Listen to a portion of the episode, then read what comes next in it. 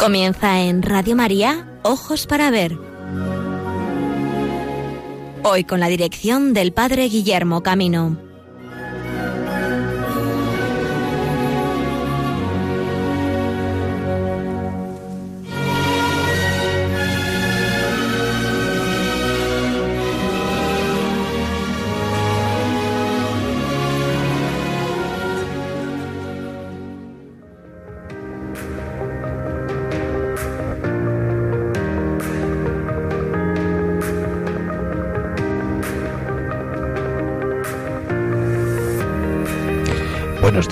Amigos y amigas de Radio María, bienvenidos a esta nueva edición de Ojos para Ver. Un saludo en el inicio de este nuevo año 2021. Estamos, después de este paso de Filomena, seguro que con ganas de estar todos un poquito más en casa, de escuchar la radio, de ponernos a la mantita, estar cómodos y situarnos con alegría para disfrutar de este rato que queremos vivir en vuestra compañía. Quizá otros muchos os toque, como a mí, estar ahora en el trabajo, pero bendito sea el Señor, que a través de este milagro de las ondas podemos unirnos unos y otros conociendo dos nuevas noticias que queremos compartir con vosotros a propósito de la historia del arte cristiano en nuestro país. En primer lugar, vamos a hacer referencia a una persona muy importante en la historia del arte español a quien le debemos de verdad un estudio más profundo, a pesar de que en los últimos años, y sobre todo con ocasión de su tricentenario, se realizó una magnífica exposición en Sevilla. Me estoy refiriendo, como no, a Luisa Roldán, la Roldana, de quien en el día de ayer se cumplieron los 315 años de su fallecimiento. En homenaje a su trayectoria poet artística y ya que también la conferencia que vamos a escuchar nos sitúa en el mundo en el que se movían las mujeres dedicadas al arte en el siglo XVII en España, la dificultad también de encontrar su propio camino, de poder realizar sus propios contratos, espero que os resulte muy interesante porque además Luisa Roldana es una artista que dejó una impronta muy grande en la escultura tanto de carácter civil como sobre todo de las imágenes numerosísimas devocionales que salieron de su taller. Así pues, vamos a conocer la figura de Luisa Roldana y os invito a la segunda parte de nuestro programa a presentar, comentar con vosotros la presentación de la nueva edición de la revista Aleluya, una revista dedicada a la iconografía del arte cristiano navideño. Hemos celebrado el bautismo del Señor, todavía nos quedan unos días por saborear eh, lo que ha significado esta Navidad.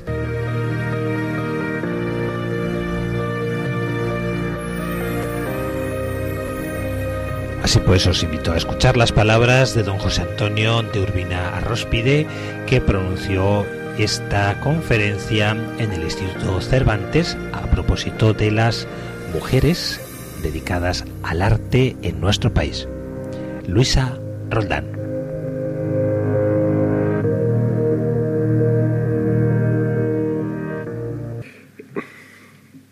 Doña Luisa Roldán, natural de la ciudad de Sevilla, fue hija y discípula de Pedro Roldán, escultor eminente.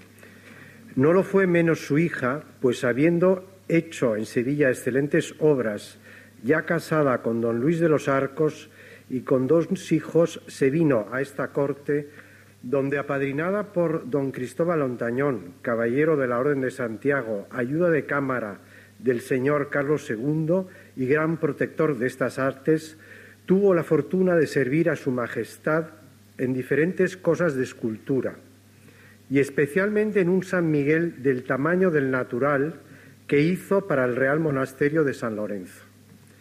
Tuvo singular gracia para modelar de barro en pequeño, de que hizo cosas admirables que yo he visto en esta corte en diferentes urnas, como la de la Virgen con su Hijo precioso, de Santa Teresa, San Pedro de Alcántara, San Juan de Dios, con un pobre a cuestas y un ángel que le ayuda y otros semejantes.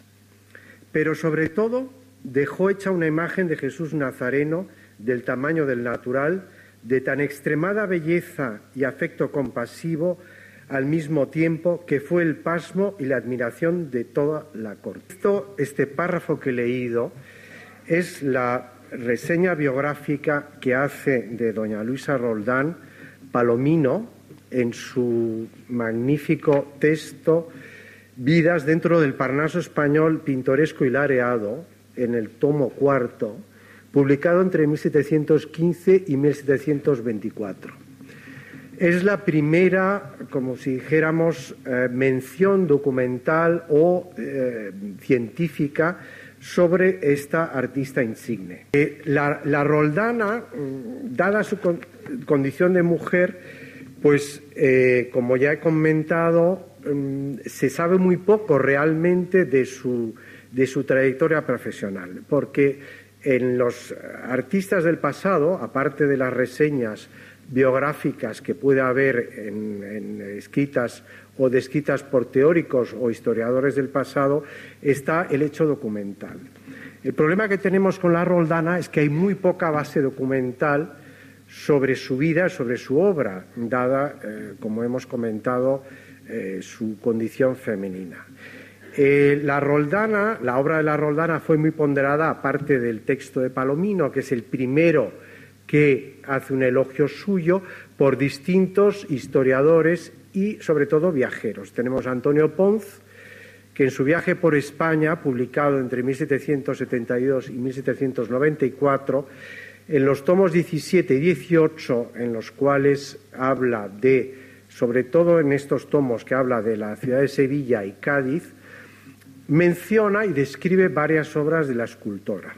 Luego tenemos el viajero, el conde de Moll, que habla también de, la Roldana en algunos casos, y ya pasamos, como si dijéramos, a finales del siglo XIX y sobre todo el siglo XX, algunos artículos eh, científicos que publican algún documento de eh, la vida de la Roldana, pero es ya prácticamente en eh, el último, los últimos 20 años del siglo XX cuando realmente se ha desarrollado eh, un poco el estudio de la obra y eh, es muy importante el catálogo de la exposición que se celebró en Sevilla, en los Reales Alcázares, con motivo del centenario de la muerte de, eh, del artista. Esta exposición, con artículos y con estudios hechos por don Alfonso Pleguezuelo, José Luis Romero Torres y Antonio Torrejón, sirvieron un poco para desarrollar, el, como dijéramos, toda la investigación que se había hecho hasta la fecha de una manera unitaria y monográfica sobre eh, la, artista. Entonces, eh, mm, eh, aparte de esto, están los estudios de una especialista que se llama Catherine Hall Van den Elsen, que ella ha escrito una monografía eh, que se ha editado por el Consejo Superior de Investigaciones Científicas hace unos años, en el cual ella ha aportado también nuevas noticias documentales. Bueno, entonces ya entramos un poco en el tema. Entonces, eh, primero nos situamos en eh, mm, la ciudad de Sevilla. Mm, Sevilla como, bien sabéis, era la ciudad más populosa de España, eh, sobre todo durante la primera mitad del siglo XVII, de donde salía todo el comercio, iba y venía el comercio de Indias, y era un gran emporio. Aquí tenemos una imagen de la primera, de hacia 1630, en la cual se ve un poco toda la riqueza y el, como si dijéramos la exuberancia de la ciudad, ¿no? con el, Guadalquivir, el puente de Triana, una serie de naos y una serie de personajes en primer plano. Esta obra está ahora en la colección de Focus Abengoa en, en el Hospital de los Venerables. Eh, justo antes de nacer nuestra insignia artista ocurre una catástrofe una catástrofe terrible, que es la peste. Sevilla había sufrido en varias ocasiones eh, algunos episodios de peste, pero el peor de todos, que fue además eh, recurrente en el resto del Mediterráneo, porque ocurrió también en Nápoles y en otras ciudades de la cuenca del Mediterráneo, la peste de Sevilla de 1649. La peste eh, fue una cosa terrible. De hecho, tenéis que tener en cuenta que la población de la ciudad se mm, bajó a la mitad. Sevilla anteriormente tenía 120.000 eh, habitantes aproximadamente. Como he dicho, era la ciudad más populosa de España y cuando acaba la peste en el otoño de, o por lo menos empieza a remitir en el otoño de 1649, la población baja básicamente aproximadamente a 60.000. O sea, fue algo terrible, fue una situación extrema. En Sevilla, eh, bueno, ha habido una serie de televisión que, en fin, que eh, se, ha, se, ha, visto de una manera un poco novelada este tema, pero, en fin, en la peste murieron, aparte de mm, eh, muchas personas anónimas, grandes artistas, como es el caso de Martínez Montañés, el gran escultor del principio del barroco, finales del Renacimiento, y por ejemplo Juan de Zurbarán, el hijo de Francisco de Zurbarán, que era su, su heredero, vamos, y su gran creador, uno de los grandísimos artistas del género de la naturaleza muerta, que a pesar que muere con treinta y tantos años. En fin, es un hecho terrible y esto ocasiona una gran crisis aparte de la crisis económica y social, una gran crisis a nivel estilístico. Sevilla, en Sevilla cambia el estilo, pasamos de, en general, en líneas generales, de un barroco contrarreformista, de raíz un poco naturalista y con cierta herencia del final del siglo XVI, se, se pasa a un barroco de tipo pietista de tipo pietista por razones obvias, porque la sociedad necesita eh, mm, empatía y la sociedad necesita eh, un cierto optimismo o un cierto ¿Qué es lo que atrae? Este barroco pietista tiene también ciertos aspectos de realismo y naturalismo y en este mundo triunfa básicamente mm, eh, el arte de Murillo. Y esto tiene una repercusión y una influencia brutal en, todo lo que es el entorno de las artes plásticas, la pintura, la escultura y todo lo que se refiere eh, a, las, expresiones artísticas. A, ello, al, desastre de la peste, hay que tener en cuenta pues, que hay una riada, eh, porque hubo varias riadas antes de la peste, la humedad desarrolla todo el tema de las enfermedades. Hay una riada en 1651 y una mala cosecha en 1652. Y en este año de la mala cosecha es cuando nace Luisa Roldán. Luisa Roldán nace y es bautizada el 8 de septiembre de 1652 en la parroquia de San Julián. Y en este mismo año nace el que será su marido, Luis Antonio de los Arcos.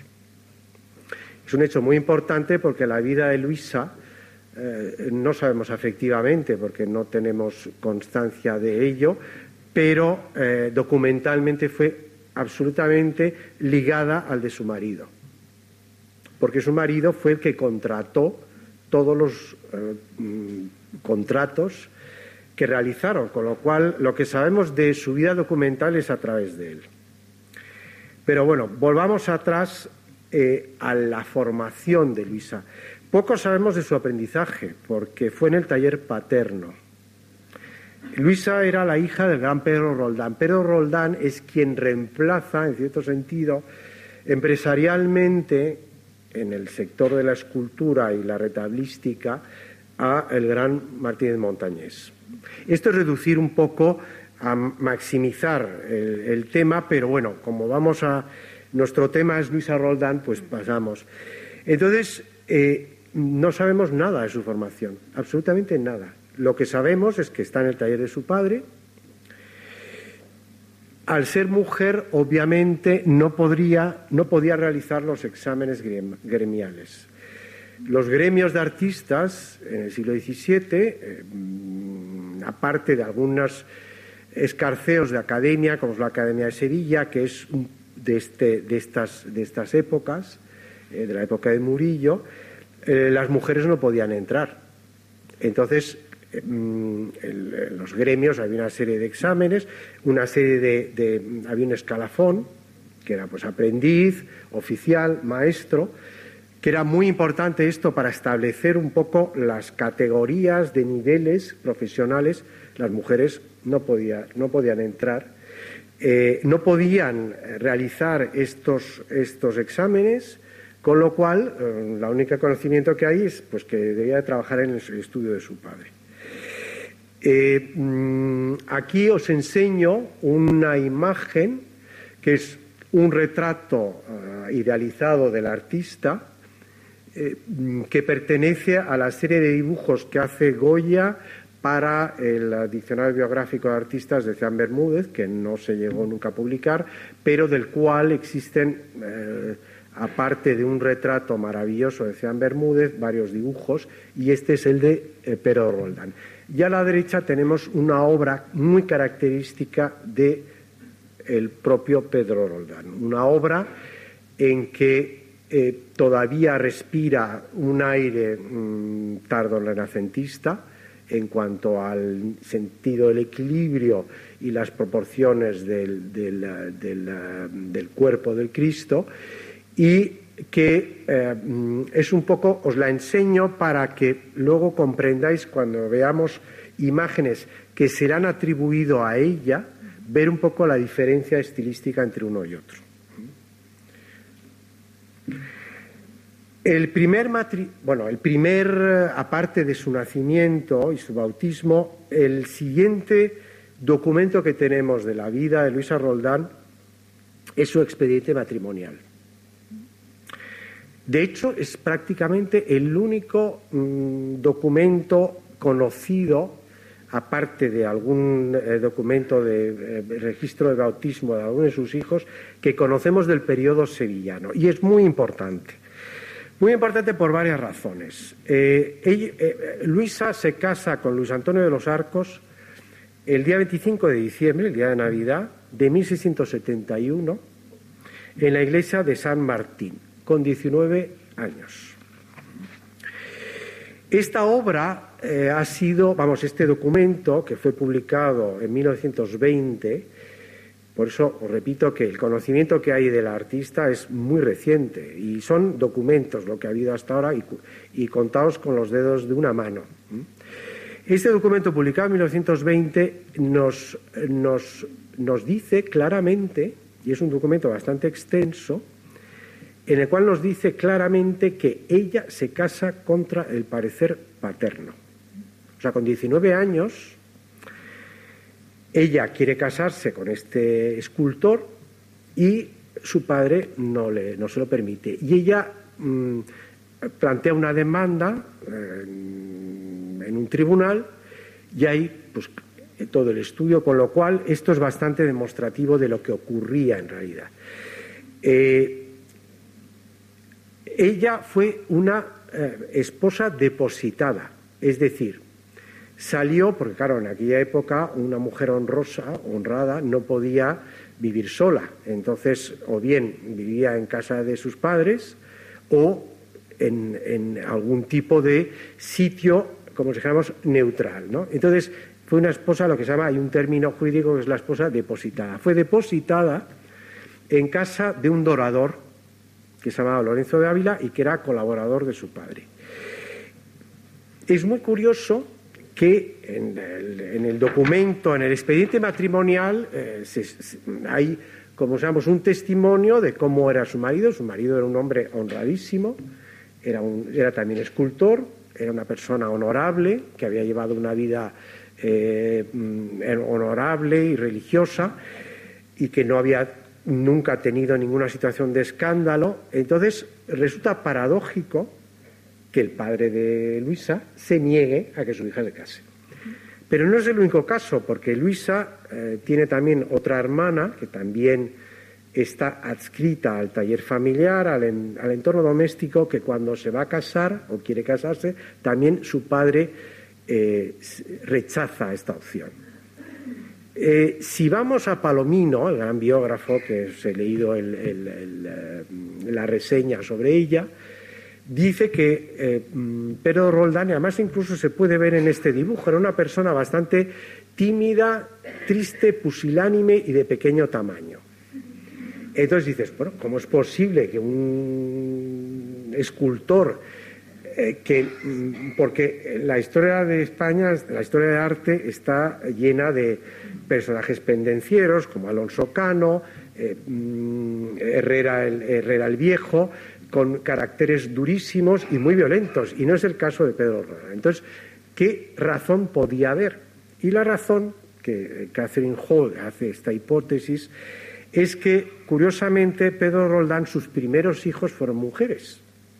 Entonces, el, siguiente hijo varón se llevaba con Luisa como nueve o diez años, con lo cual te das cuenta, o por lo menos la, hipótesis de la, doctora Hall, es que no le venía bien a Pedro Roldán que su hija se casara y pasara a ser tutelada por otro varón y dejara de trabajar en su estudio.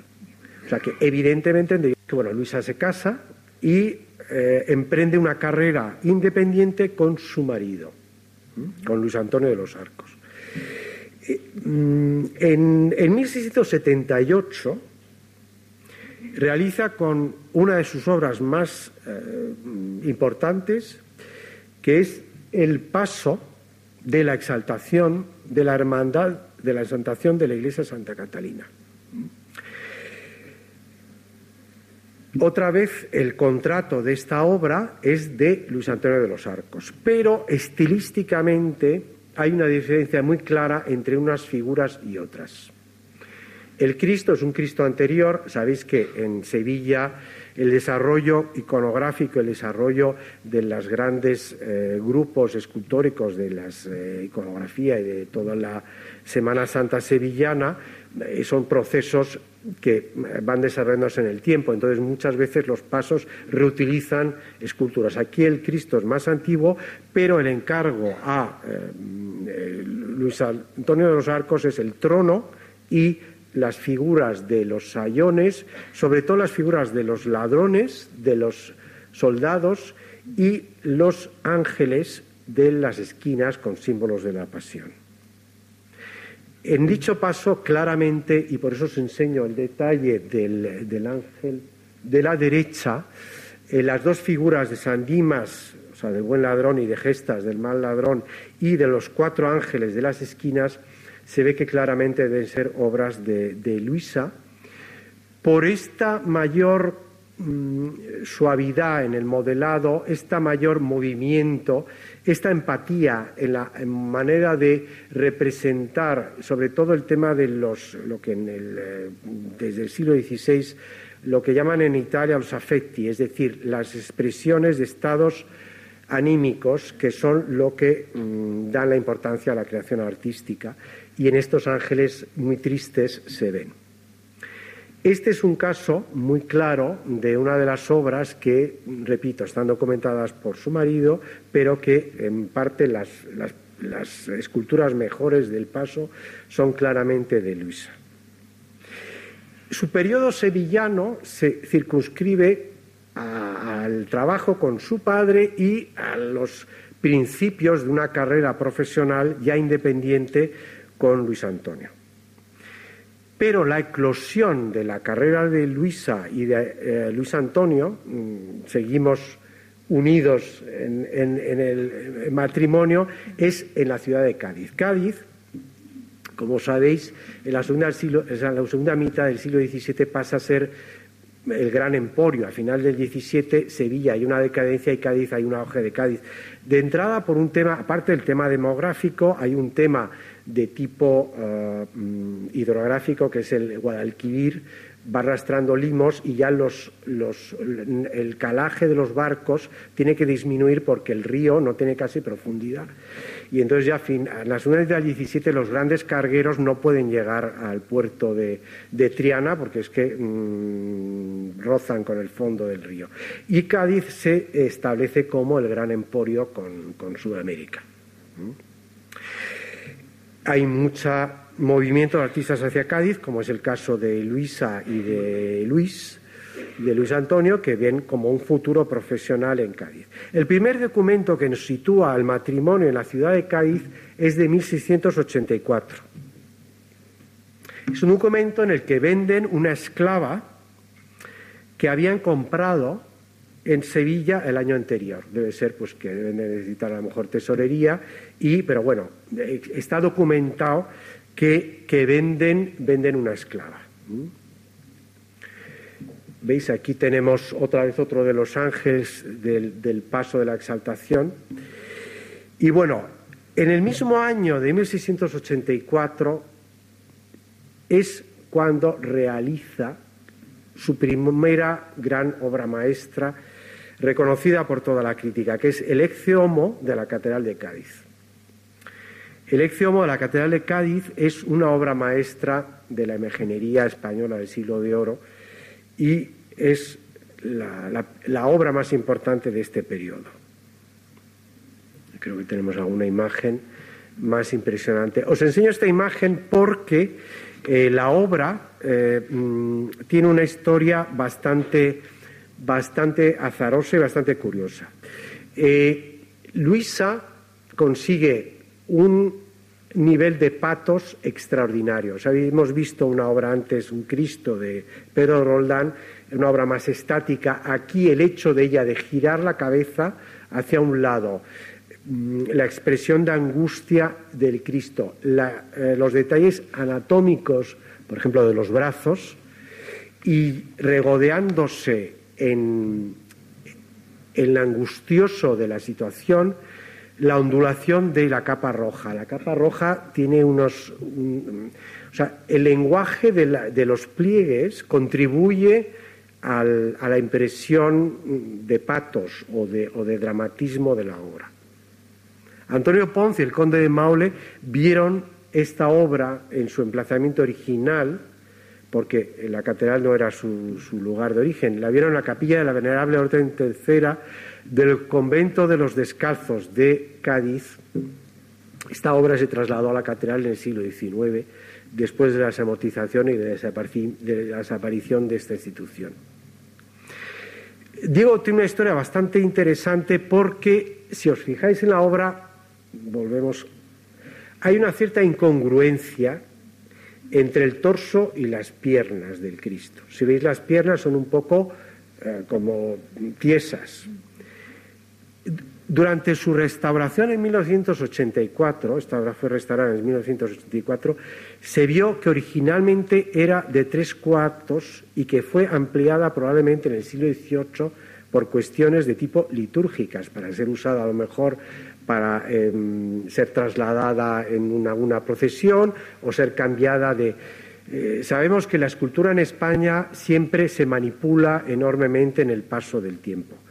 Esto se sabe porque se ha hecho una radiografía y una serie de estudios dendrológicos y se ve que la parte superior, el busto, es de cedro, madera más preciosa, y la parte de las piernas son de pino. Creo que es muy interesante el, estudio que se hace en la restauración porque hay un documento que nos da a entender la auténtica autografía, la autografía plena de la obra, porque como os he dicho anteriormente, esto fue contratado por el marido, pero cuando se restauró la obra, al, desmontar las piezas, se encontró en la cabeza del Cristo un documento. Un documento que os voy a leer porque es corto y es y es, y es bastante, bastante demostrativo. ¿no? Un papel, un documento de la época dice, se acaba esta hechura año de 1684, as en el mes de junio, en 27 días, reinando Carlos II en España y en Francia Luis XIII. Bueno, esto es un error eh, pero porque ya era eh, Luis XIV, dos meses después de haber muerto el arzobispo de Sevilla, don Ambrosio Ignacio Espínola y Guzmán. Y aquí viene lo importante. Hizo esta hechura con sus manos la insigne artífice doña Luisa Roldán en compañía de su esposo Luis Antonio de los Arcos. O sea, ya el documento nos da a entender de que la autora es ella que él le ayuda, pero que la autora de la obra bueno, luego sí, los cuales piden a todos los que supieren tal sufragios para, pero nos, claramente nos da a entender que la obra es realizada por ella. Digo porque, claro, es que mm, es muy importante llegar a. ¿eh? entonces, bueno, esta. Mm, la, confirmación de la autoría de esta obra nos ha servido para ver la autoría de otras obras que veremos más adelante. En 1687, tres años después, talla, tallan el matrimonio, porque sigue documentado y sigue He firmado los recibos por don Luis, el San Servando y el San Germán de la Catedral de Cádiz, que son estas dos esculturas preciosísimas que os enseño en la, en la imagen. Estas esculturas se restauraron y se volvieron a policromar en 1756 por Francisco Mórtola. O sea, la policromía que veis, que es más, eh, más dieciochesca, eh, mm, os digo esto porque en estas esculturas la, la, es más decorativista y en general la, policromía que utiliza Luisa, que utiliza durante toda su vida, es bastante naturalista.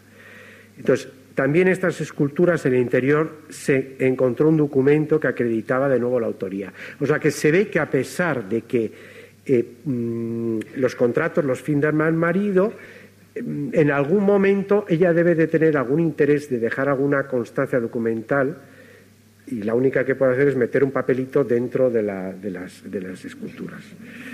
En fin, mm, sin comentarios. Eh, esto circunscribe un poco eh, las obras de... Hay algunas obras más en Cádiz, pero no me voy a extender porque puede ser un poco, tampoco el tiempo nos permite. Pero entonces pasamos al periodo madrileño.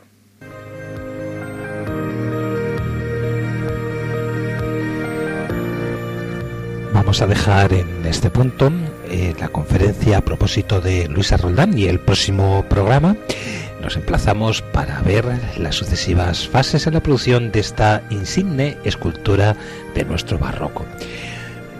Vamos a abordar la segunda parte de nuestro programa. Acabamos de superar ya las señales horarias de la una del mediodía en el territorio peninsular, las 12 del mediodía en el territorio insular canario.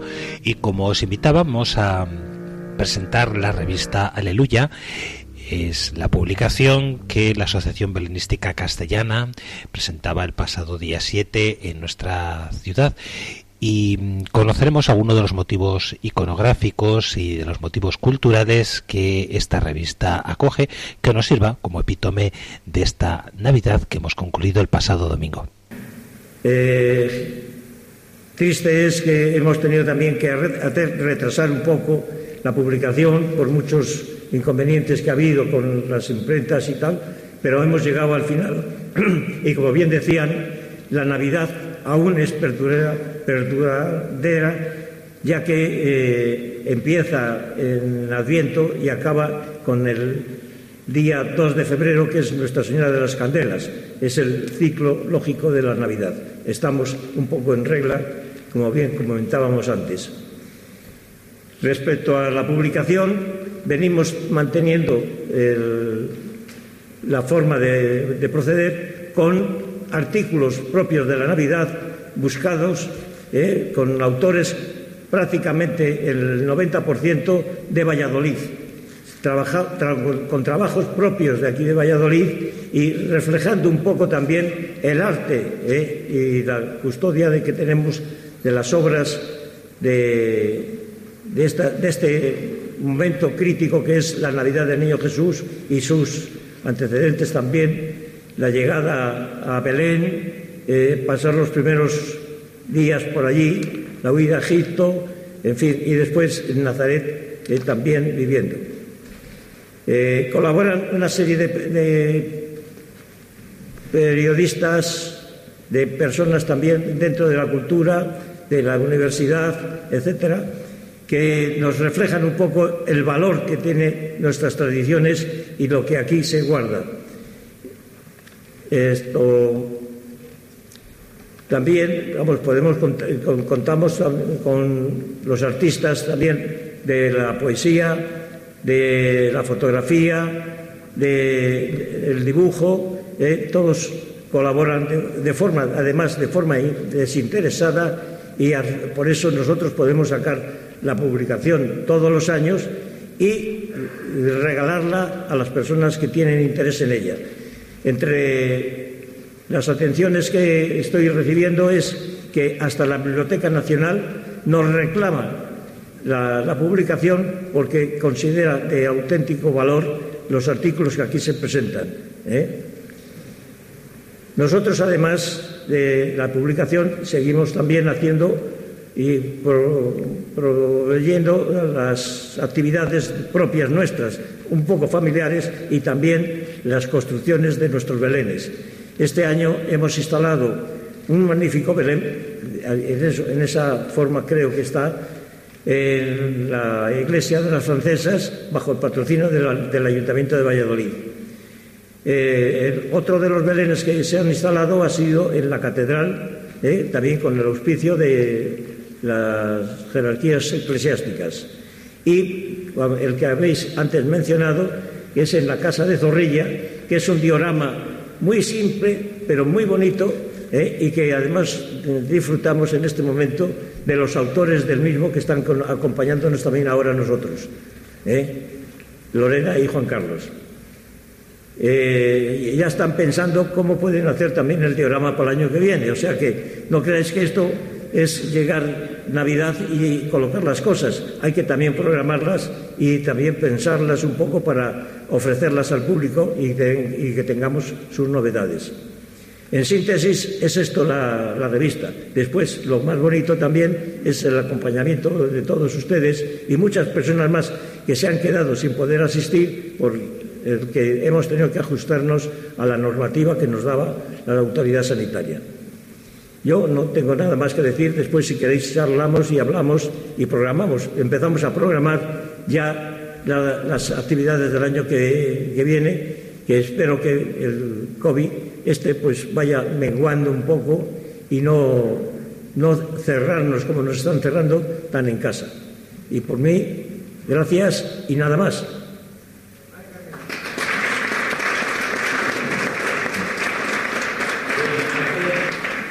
No hay nada mejor eh, cuando se lleven ustedes un ejemplar de esta revista de Aleluya que leerlo.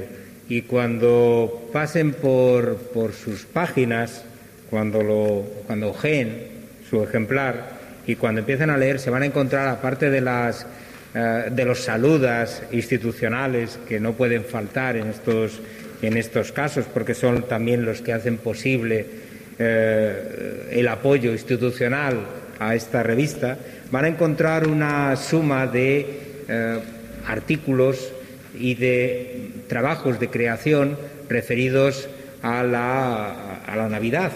Y algunos de ellos, como el del profesor Javier Burrieza, que habla de una institución que muy pocos conocen en, en Valladolid, que es el Dulce Nombre de María, que era el antiguo colegio de niñas huérfanas, es un artículo excelente que va a sorprenderles, igual que va a sorprenderles el de Juan, María Silvela, Milans del Bosque, sobre San José. Hay varios artículos dedicados a San José, una figura que normalmente no suele tener un protagonismo, pero también alcanza una parte central en la Navidad, como el, el interesantísimo artículo de José Miguel Travieso Alonso, sobre una de las últimas obras eh, sobre San José que han llegado a Valladolid, que es el San José de Pedro de Mena. El artículo se titula San José según la sensibilidad de Pedro de Mena o San José en el nacimiento de Enrique Roberto Lista García. Yo creo que son artículos que nos hacen mirar el Belén con nuevos ojos, porque parece que el Belén es algo que tenemos institucionalizado, que siempre miramos de la misma manera, cuando el Belén lo tenemos que reinventar cada año. Cada vez que sacamos las piezas de la caja donde los tenemos guardados, tenemos que reinventar aquel Belén. O José Andrés Cabrerizo Manchado, de la Catedral de Valladolid, que habla el belenista, un modo de vivir la fe, precisamente sobre este aspecto. Enrique Valdivieso, catedrático de Historia del Arte de la Universidad de Sevilla, que habla sobre la Sagrada Familia de Gregorio Martínez, en la iglesia de San Miguel, de lo que es auténticamente especialista, Luego hay varios artículos que hablan de la realidad de este año, de lo que hemos tenido encima este año, que es la Navidad eh, y el COVID. Eh, Ángel Tesedo Fernández habla sobre vivir la Navidad en tiempos de pandemia, alegría y dolor en unas Navidades atípicas de Leticia Arbeteta Mira, que es doctora en Historia del Arte. Alfonso Ruiz de Arcaute Cantera centra su atención en lo que debe reunirnos en, este, en estos momentos, que es amor, sobre todo amor, San José el Justo, volvemos a San José, de Juan Giner Pastor, San José nos está esperando, de José Manuel Alonso, la Virgen de Belén, la advocación del retrato flamenco de Laredo, un interesantísimo artículo del profesor Carlos Belloso Martín, que yo les animo a leer con mucha atención, la fe de San José, de Ciriaco Casquete Román, la Sagrada Familia, espejo para la familia cristiana, de Marta Garay Fernández, y también un artículo muy emotivo, un artículo que yo creo que era necesario y que eh, hay que agradecer que que esté presente en esta revista, de Elisa Delibes de Castro. Como saben, estamos celebrando, estamos conmemorando el centenario de eh, Miguel Delibes y por eso eh, la presencia de Elisa Delibes de Castro, espíritu en días de Navidad de su hija, eh, Raquel García Velasco, la Navidad de hoy siempre, José Antonio San Martín de la Riva, San José, el eterno olvidado, y Pedro Martín Fernández y llegó la Navidad. Todos ellos son artículos y trabajos muy interesantes, unos más eh, centrados en lo académico, otros más con un mayor gusto creativo.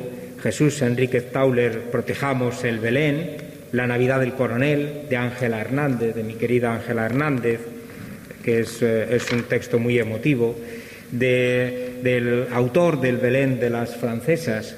Eh, hay una entrevista a José Luis Mayo Lebrija, hecha por Modes Calaveras Lora, que yo creo que centra muy bien la atención. Eh, además ha, donado ¿no? alguna, alguna de las piezas suyas, según tengo entendido. Montserrat Aguadomaté, la imagen de San José en los Belenes, como ven es un tema central. El COVID-19 nunca podrá matar al villancico. Yo creo que es un, es un título divertido y muy sensato de Alfonso Hernández Martín. Manuel de la Peña Valverde, admirable signum sobre el significado del Belén también. José Antonio Escudero, el Espíritu Santo y San José en Navidad. Sergio García Saeta, Belénes con aroma a incienso. Y luego empiezan las colaboraciones eh, poéticas de las que hablaré luego. Una parte muy interesante de, la revista, claro, nos hemos centrado en los textos, pero eh, los textos solos ya sabemos que podían echarnos hacia atrás. Eh, una parte muy interesante son las fotografías y las ilustraciones. Y como tenemos entre nosotros la suerte de contar con Miguel Ángel Soria, que es autor de varias de las ilustraciones, invito a que nos dedique unas, unas palabras sobre, eh, sobre qué significa para él eh, ilustrar este, este tema. Miguel Ángel.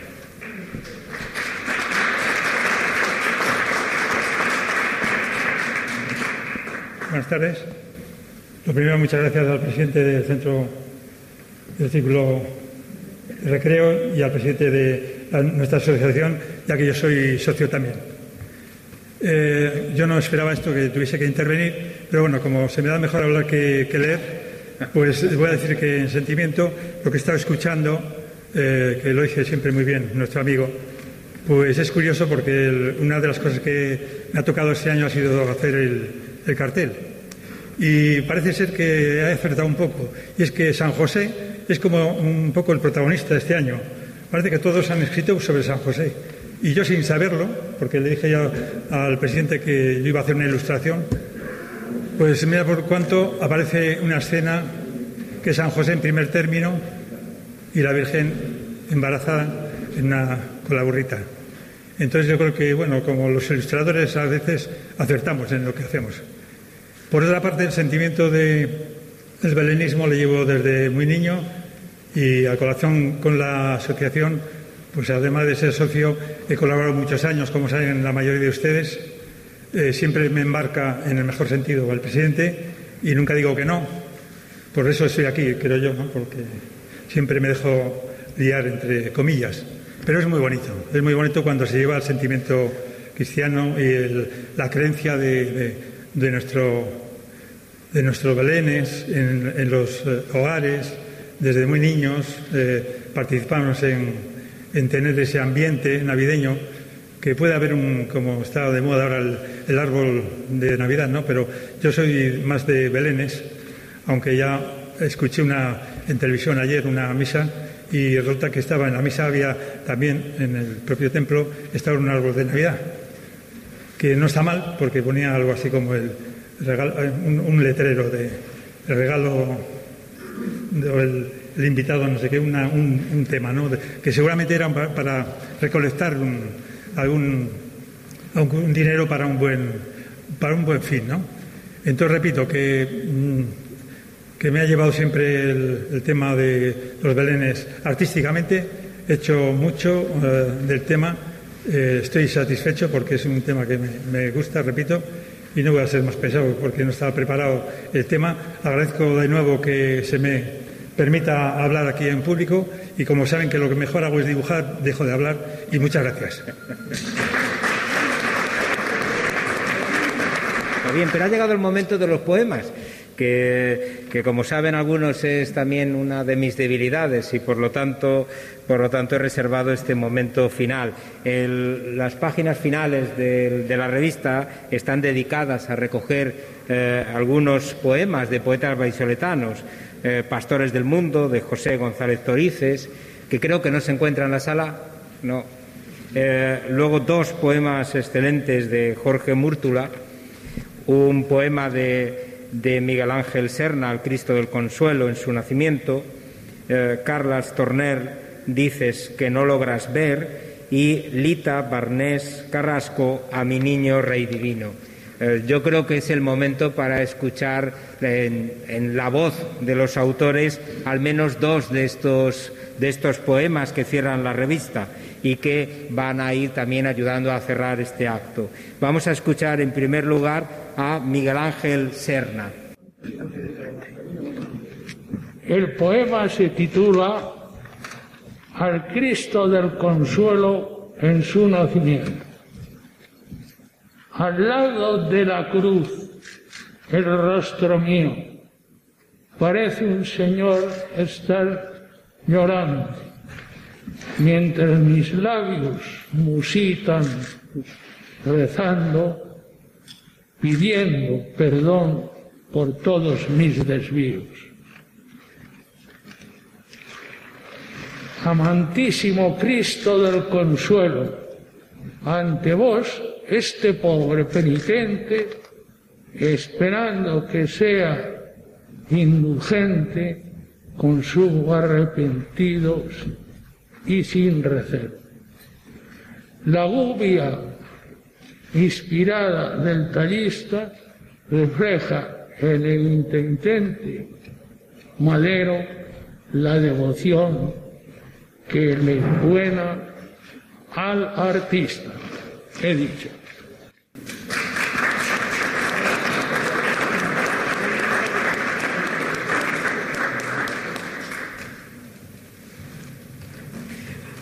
Muchas gracias, Miguel Ángel, por permitirme haberte asaltado y, haber, escuchado tu, poema en tu, voz.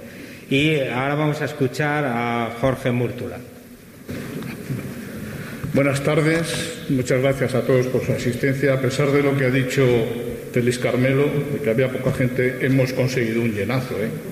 Está la sala rebosada. Bueno, me voy a permitir eh, al hilo de, la dedicatoria tan extensa que tiene en esta revista San José, hacer un mínimo comentario de una obra pictórica que a mí me ha llamado mucho la atención, es, el autor es Bartolomé Murillo. Es, eh, el cuadro se titula La Sagrada Familia del Pajarito. Está en el Museo del Prado, yo no sé si alguno de ustedes o muchos lo, lo habrán podido observar. Y es que hago este comentario y me lo permito porque es una familia, una Sagrada Familia atípica, atípica. Es un San José joven, con, con una melena suelta, con un rostro limpio, no tiene barba, eh, la Virgen María está afanosa con sus doblando ropa y tal. Y en primer plano está el niño Jesús, que también es un poco atípico para lo que nosotros tenemos ya por sentado, lo que es la Sagrada Familia, que es que es un niño con muy buena presencia, regordito, pero de unos dos años o dos años y pico. Y curiosamente, en esta Sagrada Familia, no es un portal de Belén, el banco de, carpintero está al fondo del cuadro, con lo cual quiere decir que San José ha dejado a un lado el trabajo y se está dedicando a estar con su hijo. Y los dos animales que aparecen en el cuadro son un pajarito amarillo y un perrito blanco. Yo creo que si, vamos, les recomiendo que si tienen la oportunidad de ir al Museo del Prado y ver este cuadro, fíjense en él porque la verdad es que merece la pena es una obra, una obra de arte, por supuesto, y de, y de Bartolomé Murillo nada menos. Bueno, dicho esto, voy a, a leer los poemas que se han publicado en la revista de este año. El primero lo he titulado Dos capotes en la cuna. Yo sé que hay algunos aficionados aquí en la sala, posiblemente haya otros que no lo sean, me refiero a la feria, a la fiesta taurina, pero en fin, como taurino que soy, se me, ocurrió este poema. La cuna del niño Dios está cubierta de pajas y sobre las pajas tiene un capote fucsia igual, un capotillo de brega que le protege y resguarda de los traviesos picores que le recorren la espalda. Y al niño Jesús le cubre un capote de paseo bordado en oro y en plata, con remates de azabache en fina seda encarnada, que le protege del frío, de los hielos y la escarcha.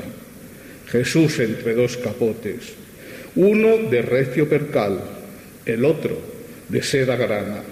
Jesús entre dos capotes, puede haber mejor llamada. Y el segundo poema es específico para la Navidad y dices, lo he titulado Colores para la Navidad. Con el lastre de virus a la espalda, esperamos que Dios vuelva a nacer, que sea para el mundo un renacer, verde como el color de la esmeralda, en cada corazón una guirnalda encendida y que se pueda ver anunciando un nuevo amanecer con un brillante sol de color gualda que el invierno se vuelva primavera, que lo negro y lo gris se haga color, que sea el arco iris la bandera en esta Navidad de paz y amor. Imaginar que fuera la primera que vista del matiz de cualquier flor. Gracias.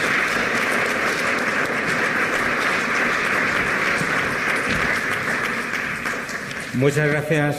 Eh, y eh, ya nos toca ir despidiendo el acto. De verdad, eh, Félix Carmelo, gracias a la Asociación Belenista por permitirme estar hoy aquí presentando el número 15 ya de la revista La Luya y por lo que veo ya en tu cabeza se está empezando a fabricar el número 16, ¿eh? seguro, y eso yo creo que es, que es muy, muy interesante. También muchas gracias al Círculo de Recreo por permitirnos una vez más estar hoy aquí en estas instalaciones tan magníficas y que tanto significan para la, eh, para la ciudad de Valladolid y para la historia cultural. Pues bien amigos, muchas gracias por acompañarnos en este epílogo de esta Navidad generadora siempre de cultura, de fe y de esperanza. Que tengamos un venturoso 2021. Seguimos viéndonos en Ojos para Ver.